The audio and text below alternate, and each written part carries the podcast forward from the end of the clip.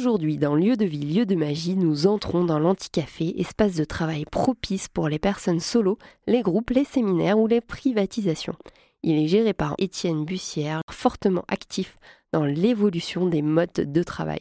Alors, c'est des problématiques qui sont passionnantes parce qu'on est, euh, je pense, dans des années euh, euh, à cause ou grâce, on va dire, au Covid qui ont été bouleversées.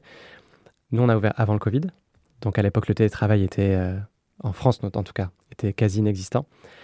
le Covid a bouleversé les choses. Et, et, là, on est aussi allé sur l'extrême inverse. Ça veut dire du 100% télétravail pour, une pour une partie de la population.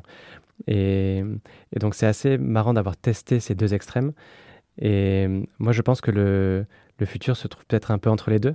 Alors, avec justement tous les tiers-lieux qui, explosent euh, partout en France, Bordeaux, il y a énormément de coworking. C'est une ville avec un, nombre de coworking qui est énorme euh, euh, si on regarde avec d'autres villes françaises.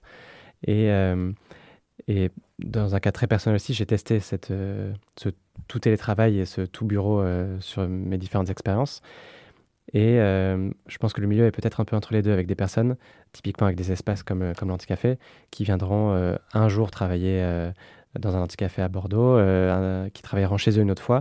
On voit beaucoup aussi les co-living qui se développent, donc ils partiront peut-être pendant deux semaines travailler dans les Pyrénées. Je pense que ce sera de l'ultra-flexibilité et les gens vont, chercher la liberté, c'est surtout ça. Sur ces sujets, le fondateur Léonid Goncharov est, passionnant, il fait beaucoup d'interviews et il, publie beaucoup de choses sur ces, problématiques du, futur du travail. Et donc, j'aime bien lire ce qu'il fait.